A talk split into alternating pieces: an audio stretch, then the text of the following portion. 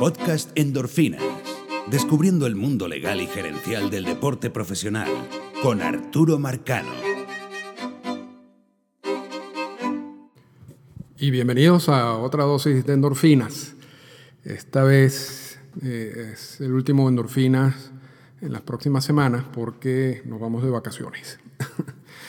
y esta semana, a diferencia de, semanas anteriores o de, endorfinas anteriores, vamos a tratar de hacer un programa eh, rápido, quizás nos lleve máximo 20 minutos, y vamos a hablar de la sabermetría. Y todo esto con base a los comentarios que hizo Jason Worth eh, acerca de la sabermetría, donde dice los sabermétricos no saben nada de béisbol y, tiene, incluye otros comentarios. Entonces, yo voy a hacer una especie de defensa de la sabermetría. Y para ello, no voy a citar básicamente ninguna fórmula, porque yo creo que eso no es el objetivo de lo, de, lo que queremos hacer, lo que quiero hacer en el día de hoy. Eh, lo que yo quiero explicar es un poco cuál es el impacto de la sabermetría hoy en día, de lo que conocemos como sabermetría y qué es realmente la sabermetría. Yo creo que a veces cuando uno, cuando uno empieza por la parte más básica, eh, entonces parece que después los conceptos, el resto de los conceptos eh, son más fáciles de entender. ¿okay? Entonces, vamos a empezar por el principio.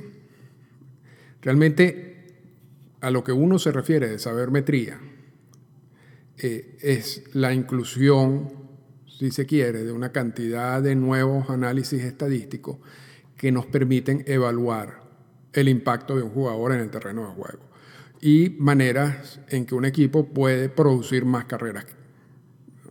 Eso, es tan sencillo como eso. Siempre, siempre eh, se ha evaluado el posible impacto de un jugador en el terreno de juego. Lo que pasa es que tradicionalmente se utilizaban unas estadísticas específicas. Cuando uno hablaba de bateadores, por muchísimos años, por muchísimas décadas, utilizábamos el, tridente de averaje, honrones e impulsadas. Y cuando hablábamos de lanzadores, normalmente nos referíamos a ganados, eh, salvados, que es una estadística más reciente, y la efectividad. Esas eran las estadísticas básicas y fueron las estadísticas básicas por muchísimo tiempo. ¿Y cuál era la función de esas estadísticas? Evaluar el jugador, evaluar el impacto de ese jugador. Que te servía para adquirir al jugador si tú eres gerente de un equipo, eh, al jugador le servía para conseguir contratos, eh, en fin. Y, eran estadísticas también creadas por gente que no jugó béisbol, que es una de las críticas que se hace recientemente de eso. Luego de un tiempo con ese nivel de estadística, había mucha gente ya en, estas décadas y en, estos, en estas épocas en los cuales se decían y, trataban de explicar que esas quizás no eran las mejores estadísticas para evaluar jugadores. Y ahí incluimos, entre otros, a Branch Rickey, eh, el famoso gerente eh, que pasó por varios equipos, creador del sistema de ligas menores cuando estaba en San Luis, el que firmó a Jackie Robinson. Eh, él era uno y eso lo pueden leer si quieren, un gran libro que se llama Heroes de Curve,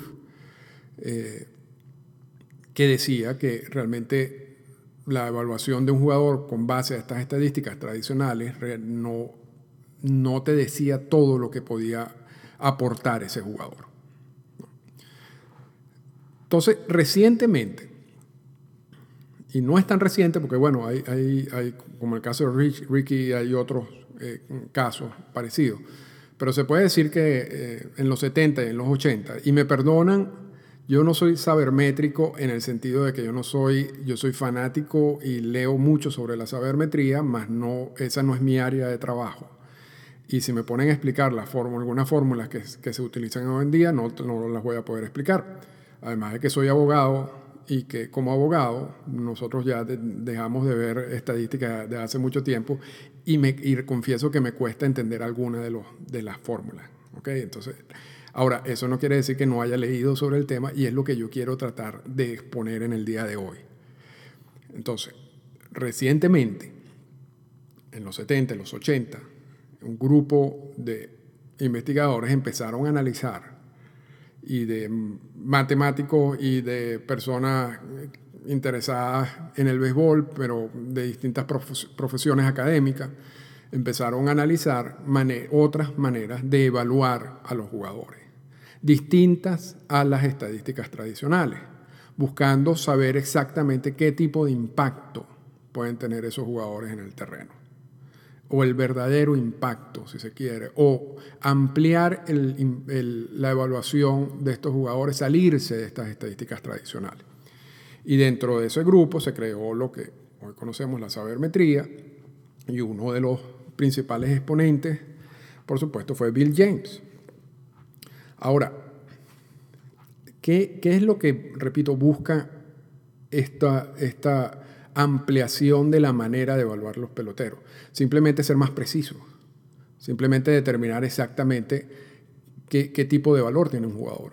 Si tú no lo puedes evaluar con las estadísticas tradicionales, porque son estadísticas tradicionales y son muy limitadas y quizás no te están dando una fotografía exacta del impacto de ese jugador, vamos a buscar, vamos a analizar cómo encontramos maneras para evaluarlo. Y debido a que tenemos mucha más información hoy en día, en términos generales, entonces se hace más fácil este, este tipo de análisis. Posiblemente en los, en los 60, en los 50, en los 40 no había la posibilidad de obtener tanta información estadística como la que tenemos hoy en día. Posiblemente no, seguramente. Entonces, en los análisis de los 40, los 50, los 60 estaban limitados a la cantidad de estadísticas que tenían disponibles Hoy en día ha pasado todo lo contrario. Ahorita hay un cúmulo de información tan grande que realmente uno de los retos es determinar qué tipo de esta información es útil y qué tipo de este, qué, otra parte de esta información no es útil para evaluar al pelotero. Entonces, cuando empiezan estos análisis saber métrico, que yo creo que al final lo que, lo que se está buscando es que la palabra caiga mal, y, la palabra cae mal en mucha gente, aun cuando el concepto yo creo que lo entiende cualquier persona.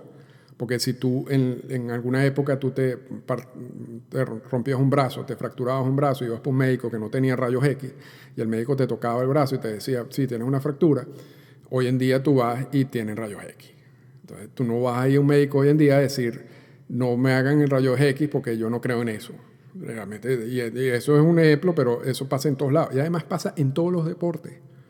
La, la NBA ha cambiado, los análisis estadísticos de la NBA han cambiado en cuanto también a determinar no solamente el valor de los jugadores, sino la, en la forma como se juega. Eh, en la NFL lo vemos en la, en la, conformación de los rosters, sobre todo equipos como los, Patriots. Eh, en el tenis se ve, en cualquier deporte, uno ve la influencia de la cantidad de estadísticas que están ahorita disponibles y que nos pueden ayudar a evaluar un jugador o a establecer una estrategia de juego. Entonces, cuando empiezan a generarse mayor estadística, mayor información sobre el juego, vino un grupo de personas a decir, bueno, vamos a tratar de ampliar estas estadísticas tradicionales y vamos a incluir otras estadísticas que nos puedan ayudar a entender exactamente qué impacto tienen estos jugadores. Y entonces ahí empiezan a, no solamente surgir, sino se le empieza a dar más importancia a unas estadísticas que a otras. Porque, por ejemplo, el OEP no es una estadística nueva, el OEP es una estadística muy vieja que no se le había dado importancia y empiezan a, darle importancia a algunos equipos. Es decir, bueno, yo, yo necesito que el jugador se envase para mí es más importante cuando tú reflejas esa estadística con la producción de carreras, que es básicamente lo que tú necesitas para ganar un juego, es más importante que ese envase que tenga un averaje y tenga un, un averaje, vamos a ponerle de 300, pero tiene un, porcentaje envasado bajo. Entonces yo prefiero a alguien que se envase más, aunque tenga un promedio del bate bajo o más bajo. Y ahí entonces empieza toda esta cuestión y sale Moneyball eh, en donde se explica ese, ese, aspecto estadístico. ¿okay? Pero Moneyball y todo este proceso de, de, transición también resalta mucho el choque en lo que serían dos formas de ver el juego distintas, que yo realmente, por más que veo, yo no, yo no entiendo qué tan distintas son. Que es la visión tradicional, y entonces ahí tú pones a los scouts, con la visión moderna, que es que tú pones a toda la, la, eh, la parte sabermétrica y los gerentes usando esta información. Y, en, y hay veces choque, hay choque entre la parte tradicional y la parte moderna en cuanto a cómo evaluar un jugador. Y entonces, al final, el debate se convierte en que la parte tradicional le dice a la parte moderna, entre comillas, eh, tú no sabes de esto porque tú nunca has jugado a béisbol y además tú nunca, o sea, no tienes idea de, es mejor que, que, pongas una computadora en el terreno de juego.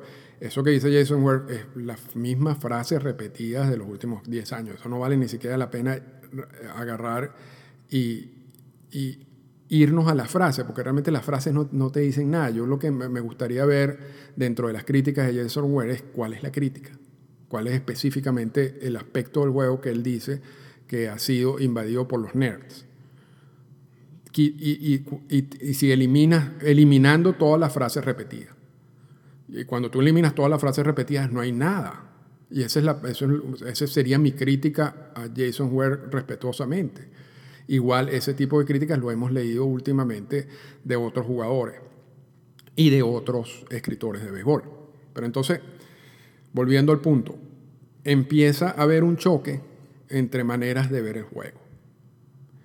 En cómo yo evalúo a un jugador y cómo quizás la gerencia evalúa a ese jugador. Y empieza también a haber una transición en la manera como se juega el béisbol. ¿Por qué? Y, y, y aquí vamos a ver algunos casos particulares como el, el, juego se ha transformado, por lo menos la conformación de los line-ups. Yo creo que históricamente se hacía un line-up que más o menos era el siguiente, un primer jugador que, que era veloz, sin ningún tipo de poder, eh, un segundo bateador normalmente que podría ser eh, derecho, pero que empujaba la bola hacia, hacia, el right field y que era bueno para los bateos y corridos. Un, tercero bateador que sería el jugador más completo del, del line-up, un cuarto bateador que sería el slogger, el, bateador con más fuerza. Eso básicamente esa era la forma de, de cómo se conformaban los line-ups tradicionalmente. Cada, cada puesto de line-up tenía una característica particular de un jugador. Cuando se empiezan a, analizar con un poco más de profundidad la conformación de los line-ups, nos damos cuenta que ese primer bate y ese segundo bate, que quizás no eran los mejores bates del equipo, sino que eh, eh, cumplían unas características particulares que tradicionalmente estaba relacionada con ese ser primero y segundo bate, estaban agarrando mucho más turnos en una temporada, sobre todo una temporada como las grandes ligas, que mejores bates. Entonces, se empieza a reestructurar la manera, esa manera de, hacer los line-ups. Y se, y se, sube en los puestos a jugadores que, que tradicionalmente serían tercero, cuarto, quintos bates a primero y segundos bates. Y por supuesto, la primera, cuando empiezan a hacer ese tipo de cosas, hay un shock general, porque ellos no son primero y segundo bate, ellos son terceros, cuarto y quinto bate. Y al final, la diferencia es que tú quieres que ellos agarren más turnos, porque mientras más agarren turnos, más producción van a tener. Y mientras más producción van a tener, más carreras van a anotar. Y mientras más carreras van a anotar, tú tienes más posibilidades de ganar juego. Tú no quieres hacer un line-up donde tengas menos posibilidades de ganar juego. Eso no tiene ningún tipo de sentido. Entonces tú lo llames sabermetría o no lo llames sabermetría, yo creo que es lógico. Y eso surge después de analizar muchas line-ups y de, y de tratar de, de hacer una conexión entre la conformación del line-up y la producción de carrera. Entonces, tú quieres tener el mejor line-up posible. Y el mejor line-up posible no viene atado a las características individuales de cada jugador como primero o segundo bate. Bien atado a qué tipo de producción me va a dar el, el jugador y cuántas carreras voy a producir y eso me da más posibilidades de ganar. Punto. Okay, entonces, lo llame sabermetría o no lo llame sabermetría, eso es lo que pasa con los lineups. vamos con los chiefs defensivos, que ha sido otro, otra diferencia que estamos viendo en el juego recientemente. Luego de muchos análisis sobre hacia dónde, porque ahorita tenemos mucho más información sobre ese punto, que no, no se tenía hace 20, 30 años. Uno sabe exactamente y con mucha precisión hacia dónde conectan los, los bateadores.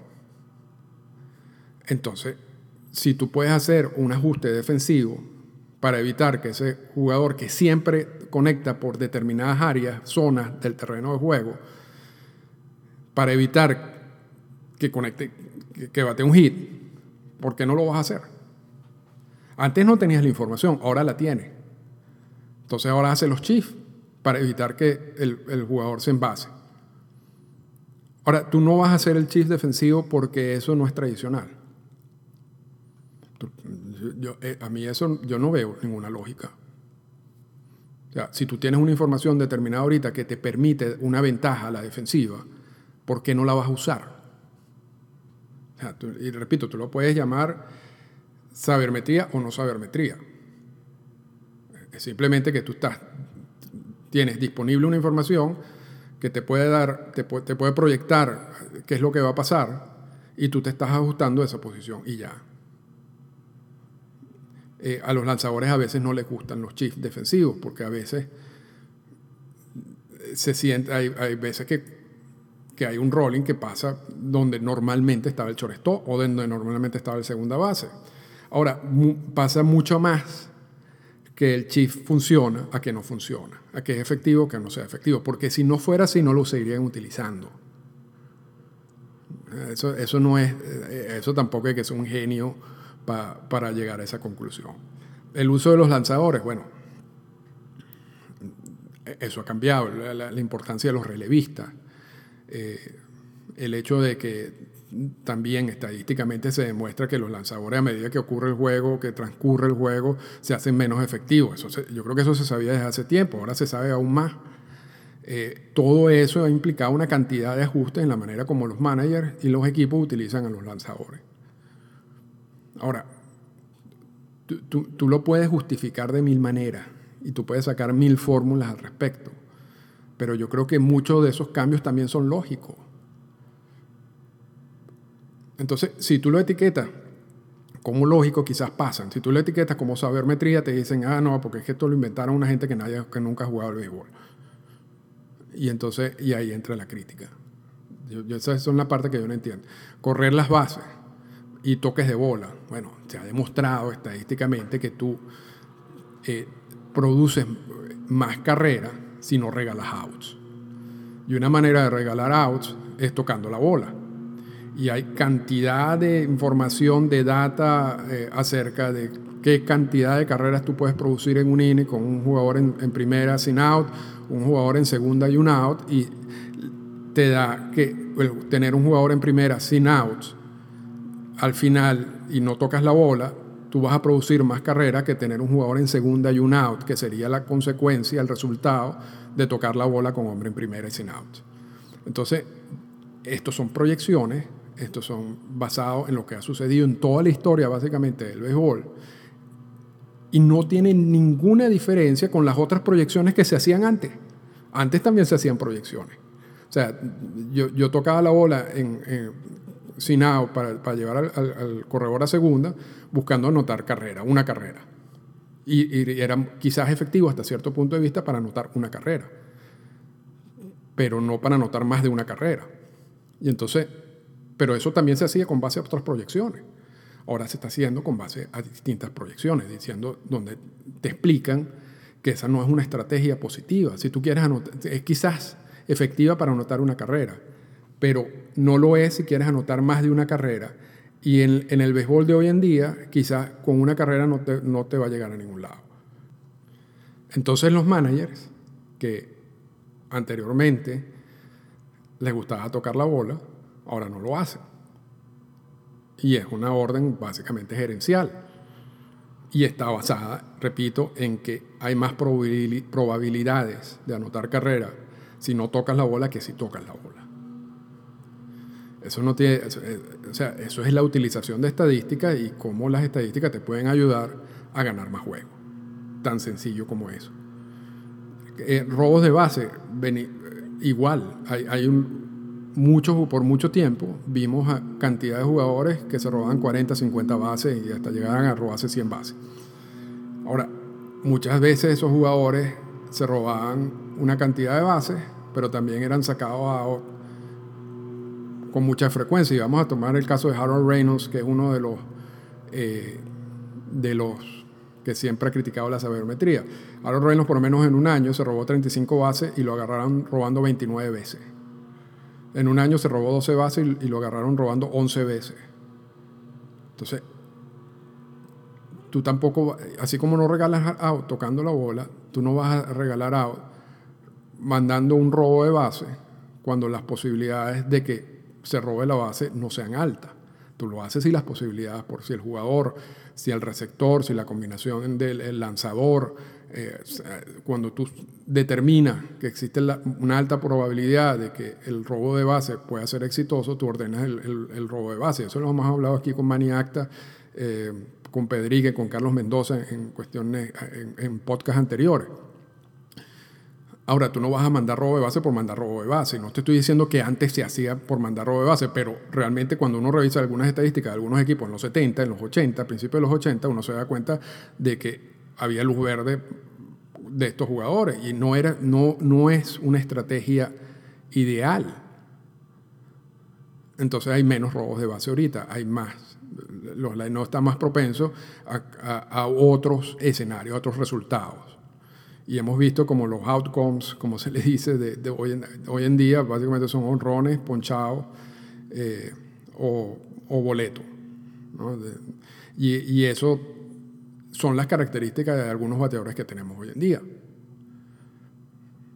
Ahora, yo creo que ha habido también aquí un problema grande de comunicación por los dos lados. Yo creo que hay muchos de los que defienden la sabermetría, que no es un culto, ni es una religión, ni es nada por el estilo, sino es la incorporación de distintos análisis, de los cuales uno puede estar de acuerdo o no con distintos análisis. Y ahí vamos al caso del WAR. El, WAR es simplemente una manera de, que tú tratas de unir en una sola estadística el, valor de un jugador, el impacto que tiene un jugador, y lo comparas con un jugador de reemplazo y la manera de compararlo es cuántos ganados por encima de ese jugador de reemplazo eh, representa este jugador. Y para sacar esa fórmula tú incorporas una cantidad de aspectos. Mucha gente no está de acuerdo con eso. Yo, no tengo ningún problema. De hecho, yo les voy a decir una cosa, cada equipo tiene eh, una manera, un Word ajustado a, su, a los aspectos del juego que ellos le dan más importancia. Distinto al de Baseball eh, Reference o al de Fangraph eh, cada, cada, equipo hace un trabajo donde ajusta su WAR para determinar el valor de, de, los jugadores de acuerdo, repito, con las características que ellos consideran más importantes de ese jugador. Y aquí estamos combinando todo. Bateo, defensa, correr las bases, o tratar, están tratando de combinar todo en una, en una fórmula usando esa comparación con el jugador de reemplazo. Pero el WAR no es todo la sabermetría. Y, yo creo que eh, por lo menos los análisis estadísticos defensivos, yo creo particularmente que tienen serias fallas. Y yo no estoy de acuerdo con muchos de los análisis defensivos, porque los resultados de los porque los resultados de estos análisis defensivos quizás no reflejan realmente la defensiva del jugador. O, y, o tú puedes tener una opinión distinta a la ofensiva del jugador. Ahora, hay estadísticas donde realmente no entran, eh, no, no, no, generan opiniones, sino son realmente es data. Lo que pasa es que la parte eh, de, defensiva intervienen varios factores. Y entonces yo, yo creo, considero que pueden generar distintas interpretaciones. ¿okay? Entonces cuando alguien me dice que, como lo dice Keith Law, por ejemplo, que Omar Vizquel no era un buen jugador a la defensiva, un buen choresto a la defensiva. Bueno, y, evidentemente yo no estoy de acuerdo con eso. Y entonces explica eso a través de unas estadísticas que no necesariamente reflejan, desde mi punto de vista, la defensiva de un jugador, porque son estadísticas que también están en evolución, porque es muy difícil evaluar la defensiva, es mucho más fácil evaluar la ofensiva de un jugador que la defensiva de un jugador, y siempre ha sido mucho más fácil hacerlo así. Okay. Ahora, existen unas estadísticas para evaluar la defensiva de los jugadores. Cada quien le puede dar el peso y, cada quien puede dar la interpretación que sea. Y, no, tienen nada que ver y posiblemente si tenga algo que ver de que yo vi a Vizquel y eso ha sido uno de los, de los generalmente de las críticas de la sabermetría, que es que yo vi al jugador y, las estadísticas dicen una cosa que yo no vi. Eh, o que ves que él sea venezolano y entonces hay un, esa relación hace que yo vea que, que, su, que, defensiva fue mejor que la que realmente fue. Igual, si hay un jugador americano que está siendo evaluado por un americano, quizás tenga una impresión distinta a la, que yo tenga. Pero el punto es que no hay realmente en muchos aspectos de lo que es una, algo que está en evolución, muchas veces genera dudas y genera debate. Y yo creo que eso está bien. Y repito, quizás el debate principal es sobre el war. Ahora, eso no quiere decir que, que muchas de estas evaluaciones y que muchos de estos análisis estadísticos están totalmente equivocados porque fueron creados por gente que no jugó béisbol. Porque realmente no tiene nada que ver. No, tienen, yo no le veo absolutamente nada que ver. Están, están tratando de analizar, evaluar jugadores con base en las estadísticas que producen los mismos jugadores. Las estadísticas no las no la producen esta gente. Ahora, por otro lado, y ya vamos a tratar de terminar porque ya vamos, a ir por, vamos por 27 minutos, la, los sabermétricos han hecho una pésima labor de tratar de explicar qué es la sabermetría. Y han sido, en muchos casos, muy arrogantes y han planteado el mundo en blanco y negro, en los extremos. Yo tengo la razón porque esta estadística lo dice, tú no tienes la razón, tú no sabes nada de esto. Entonces, yo creo que quien inició, si se quiere, el debate, este debate frontal, fueron las mismos, los mismos sabermétricos. Quizás porque estaban a la defensiva por mucho tiempo. Y yo creo que eso es un error y yo pienso que eso ha cambiado. No, totalmente, pero yo, siento que muchos de los que trabajan más específicamente en esa área están tratando de hacer una labor mucho más eh, importante eh, en, o mucho más educativa en ese aspecto. Tratar de explicar exactamente cuáles son las estadísticas, para qué sirven esas estadísticas, cuál es la finalidad de, para hacer ese tipo de evaluación y qué impacto tiene eso en el juego. Y, y eso está bien. Yo creo que eso es un paso importante que están haciendo los expertos en sabermetría, aun cuando muchos de estos análisis siguen siendo muy técnicos, pero es que tienen que ser técnicos. No, no hay otra. Ahora, al mismo tiempo, como pienso que, que ese grupo hizo una labor muy mala por mucho tiempo. También siento que el otro grupo sigue pegado en una cantidad de frases y una cantidad de comentarios que no tienen nada que ver. Y vamos, eh, vamos a tocar específicamente los comentarios de Jason Ware porque nos, no, nos, nos hace un, un resumen de lo que, de básicamente los mismos comentarios que hemos escuchado 10 años de este lado del debate. Tienen a todos estos super como yo los llamo en las oficinas, no saben nada de mejor, pero les gusta proyectar números y proyectar jugadores. Hermano, proyectar números y proyectar jugadores siempre ha existido. Antes y después de la sabermetría. ¿Cómo, cómo hacían los equipos? Ahorita lo que pasa es que tienen más información que antes y tienen más proyecciones que antes, pero siempre había una proyección. O sea, ¿cuál es, la, cuál es el problema? Vamos, vamos con, con más. Creo que están matando el juego. Es hasta el punto en el que simplemente colocas la computadora Solo pon las computadoras portátiles y lo que tienes y solo ponlas ahí y déjalas jugar. Ni, ni siquiera necesitamos ir, necesitamos más ir por ahí. ¿Qué? O sea, ¿quién, quién, qué, ¿cuál equipo ha dicho que las computadoras van a suplantar a los jugadores? O que van a poner las computadoras ahí en el, en el logado para que tomen las decisiones. Dígame un equipo, alguna organización que haya dicho eso. De hecho, las organizaciones que, empezaron a, comulgar con la sabermetría, ahora muchas de estas organizaciones le están dando un enfoque aún más a la parte humana, a la relación con los jugadores, a la dieta, a los ejercicios, eh, a, buscar puentes entre la información que ellos manejan de estadística y cómo comunicarle esa información a los jugadores, y hablamos con Carlos Mendoza en ese sentido. No hay ninguna organización, ni una, que diga, eh, todo esto va a ser suplantado por computadora. Ninguna. Entonces, yo no entiendo por qué siguen repitiendo esto. Entonces, otro comentario de Ware. Cuando bajan estos niños del MIT, Stanford, Harvard, de donde sean, nunca han jugado igual en su vida. Cuando bajan a hablar sobre cosas como turnos, ellos están como, no, no, no, no hagas eso. No queremos que hagas eso, queremos que batees un jonrón.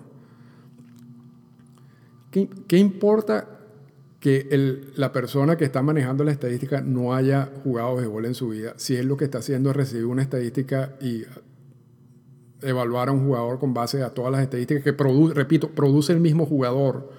No lo produce la computadora eh, por su cuenta, ni lo produce esta persona en la oficina por su cuenta, son estadísticas que produce el jugador y está viendo cómo evaluar y además está viendo cómo ayudar al jugador en determinadas circunstancias. Sea, ¿qué importa que haya jugado o que no haya jugado béisbol? Entonces, si, si ha jugado béisbol, entonces sí funciona. El, el, análisis estadístico y todo lo que él hace con la computadora. Entonces ahí sí funcionaría, pero si no ha jugado béisbol no funcionaría, cuando son análisis estadísticos. ¿Qué, gente de oficina va a, a ir a un terreno de juego a decirle, Jason Ward, tienes que conectar un ROM?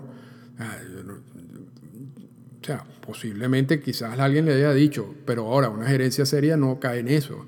Una gerencia seria lo que hace es que recibe toda esta data, toda esta información y trata de utilizar esa información para su beneficio, para tratar de ganar los juegos. Y no es fácil a veces determinar qué tipo de esta información es efectiva, puedes utilizar o no puedes utilizar, y entonces hay muchas dudas al respecto y hay mucha gente involucrada, entre los cuales hay, de esta gente involucrada son gente de béisbol, no de oficinas que no han jugado béisbol. Hay, hay, un balance en todas estas organizaciones entre estas dos áreas, si se quiere, si la vamos a dividir de esa manera, estadística y la parte eh, de, de, la gente de béisbol. Y además todas las organizaciones lo están haciendo. si, no, si no funcionara o si no tuviera algún impacto en el juego, veríamos organizaciones donde no habría una, un análisis estadístico de nada. Y que se limitarían a jugar el béisbol como tradicionalmente se ha jugado. ¿Por qué eso no sucede? porque quizás la gente que está manejando a todos los equipos se están dando cuenta que es importante utilizar las ventajas que te puede dar los análisis estadísticos, no descartarlos, porque al descartarlos no haces nada.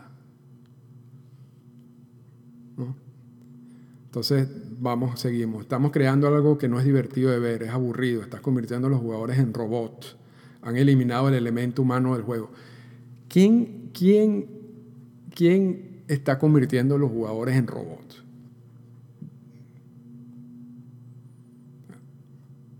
¿Y, cómo se eliminó el elemento humano del juego? ¿Cuándo, fue el punto donde se eliminó el elemento humano del juego?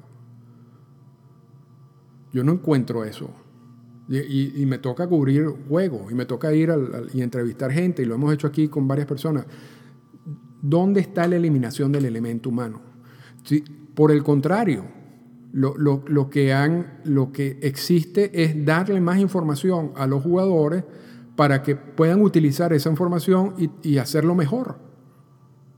Y no solamente información, darle más herramientas a los jugadores. Y repito, ahí vamos en el área de las mejores dietas, ejercicio, eh, planes de, de, psicológicos, etcétera, de control del estrés.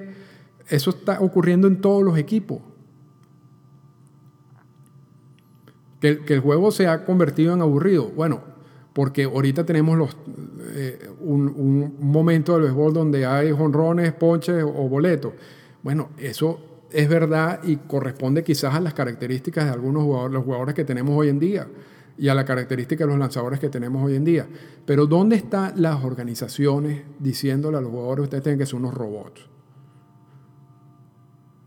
¿O cómo utilizar estadísticas y análisis estadísticos están efectivamente cambiando o eliminando la parte humana del juego. Si alguien me lo puede explicar, yo con mucho gusto lo, lo, lo, comento aquí cuando regrese de vacaciones. Por último, es una broma, porque también Gus Gossage, que es otro de los que ha, ha comentado al respecto, y esto no solamente se refiere a algunos jugadores, porque tú hablas con muchos jugadores hoy en día y muchos jugadores utilizan todos estos análisis estadísticos. Incluso jugadores que antes no creían en eso. Coaches que antes no creían en eso, ahorita lo utilizan, porque saben que son útiles hasta cierto punto. Eh, y esto no solamente se limita a ex peloteros, también hay escritores de béisbol que, que caen en lo mismo. Entonces vamos a ver lo que dice Bosch, eh, Gossage. Es una broma. El juego se está convirtiendo en una broma maldita debido a los nerds que lo están ejecutando. Te diré lo que ha sucedido. Esos muchachos jugaron asados de béisbol en Harvard o donde sea que hayan ido y piensan dominar el, juego. Ellos no saben ni mierda, porque eso es lo que, lo que dice aquí. O sea, ¿qué, crítica es esa? ¿Cuál, ¿Cuál, es la crítica allí? Porque eso, esa crítica no se relaciona con lo que está pasando. Ahora, es muy bonito o es muy es, impactante decirlo. Y yo creo que hay mucha gente que le gusta que al que venga un jugador y lo diga. ¿okay? Y hay mucha gente que está en contra de la sabermetría o de los análisis estadísticos y están esperando este tipo de comentarios para decir, te lo dije. esto es una locura. Eh, el juego lo están, está siendo secuestrado. Ahora, yo invito a mucha de esta gente que critica todo esto, y lo, invito eh, también respetuosamente, a que lean más de sabermetría. Y repito, yo creo que aquí ha habido un error garrafal de, de, parte de la gente que promociona la sabermetría en tratar de explicar mucha de esta información y de ser arrogantes y de, de, la manera como han enfrentado este debate, último, eh, no últimamente, pero en, los últimos años. Al igual que es un error este tipo de críticas de esa manera, porque esas críticas realmente no son críticas, sino son repeticiones de frases. Ahora, si tú estás en contra de la sabermetría, tú dices estar en contra de la sabermetría, mi recomendación, mi recomendación es que lean sobre, lo, sobre lo que son los análisis estadísticos, sobre lo que es la sabermetría realmente. Y luego cuando ustedes lean todo este contenido, que habla, repito, de distintas maneras en cómo se pueden evaluar los jugadores o circunstancias o situaciones de juego, entonces ustedes critiquen cada uno de estos aspectos. Pero la sabermetría no es un, no es un solo concepto homogéneo eh, contenido como en una burbuja, donde yo digo, estoy en contra de la sabermetría y ya, porque ustedes son unos nerds. Realmente la sabermetría es en los mismos análisis estadísticos que se hacían antes, pero ahora tienes más información y ahorita estás haciendo más proyecciones y estás, haciendo más estás utilizando mucha de esta información que antes no tenía para evaluar a los jugadores. Y se ve no solamente, no, no, solamente tiene un impacto en el, en el juego, sino tiene un impacto en la agencia libre. Y lo vimos recientemente, hay muchos equipos que están evaluando a los jugadores de tal manera de que no les dan los contratos que le daban antes porque ellos saben que la, la, la, producción de estos jugadores no se van a corresponder con la cantidad de salario que está pidiendo. Eso, esa evolución la estamos viendo fuera del terreno de juego. Pero repito, hay muchos libros importantes, recientes, Ahead of the Curve, ya, lo, ya lo, mencionamos, está Smart Ball de, de Keith Law, está The Sabermetric Revolution de Andy Simbali, que son libros que cualquier persona sin base matemática, si yo me los pude leer y entender, yo creo que cualquier persona lo puede leer y entender. Entonces, cuando uno lee esos libros, por lo menos uno tiene cierta base para criticar o para entrar dentro de este debate. Es lo que así lo veo yo. Ahora, este debate no es, por un lado, ustedes son unos negros y no saben, nunca han jugado béisbol ni en PlayStation, y por el otro lado, ustedes no tienen idea de lo que están diciendo, yo manejo los números y los números me dicen lo siguiente como si fuera una bola de cristal. Yo, creo que hay, hay, una parte, yo creo que cuando el debate se, se torna en esos dos extremos, se está perdiendo la esencia del debate, que es muy importante y que es muy productiva y que es muy enriquecedora para el juego y para todos. Ahora, usted, si ustedes se quieren poner en una de estas dos posiciones, no va a aprender absolutamente nada de la otra posición. Y hay cosas de aprender de las, de las dos posiciones. Entonces, con eso culminamos el día de hoy y nos pasamos porque vamos por 40 minutos. Pero discúlpeme, esta vamos de vacaciones eh, por las próximas tres semanas, así que espero que la pase muy bien. Muchas gracias y disculpen de nuevo que me haya extendido demasiado. Esta fue una presentación del podcast Endorfinas. Para comunicarse con nosotros, escríbanos a las siguientes cuentas en Twitter. Arroba Arturo Marcano y arroba Endorfinas Radio.